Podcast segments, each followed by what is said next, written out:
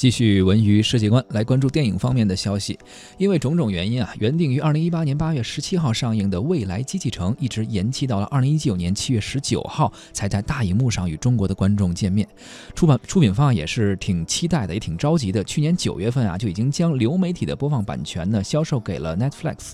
因为因此呢，海外地区的观众呢也是更早的检验到了这部电影的成色。目前呢，《未来机器城》在豆瓣网上呢只有不足七千人评分，因为还没有。在这个国内正式的公映和大面积的观众见面啊，呃，在 IMBD 上呢，有一点一万人给出了观影的评分，分数呢分别是六点零和六点六。对于这部号称六年磨一剑的电影来说呢，口碑其实不算尽如人意啊。加上呢，首周末不足两千万元的内地票房，显然也是难以让人满意的。未来机器城在国产动画电影序列当中呢，起了个大早，但是有点可惜，似乎是赶了个晚集，稍显遗憾了。其实。国产动画电影啊。他遇到了很多很多的困难，发展起来确实不容易。之前《大圣归来》《大鱼海棠》带来过一段热潮，但是逐渐呢又趋于了平静。正当人们感慨说这国漫的崛起可能真的还有很长的路要走的时候，哎，风宇宙啊，包括白蛇缘起啊，又让国漫的呃粉丝们看到了一些希望啊。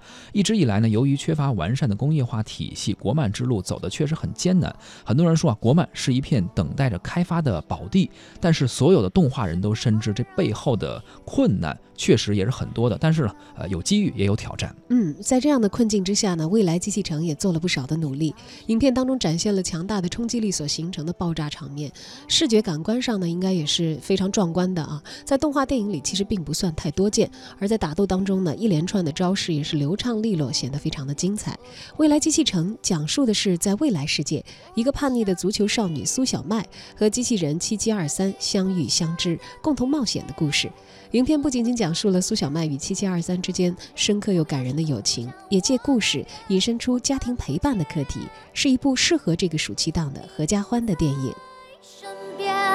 今生的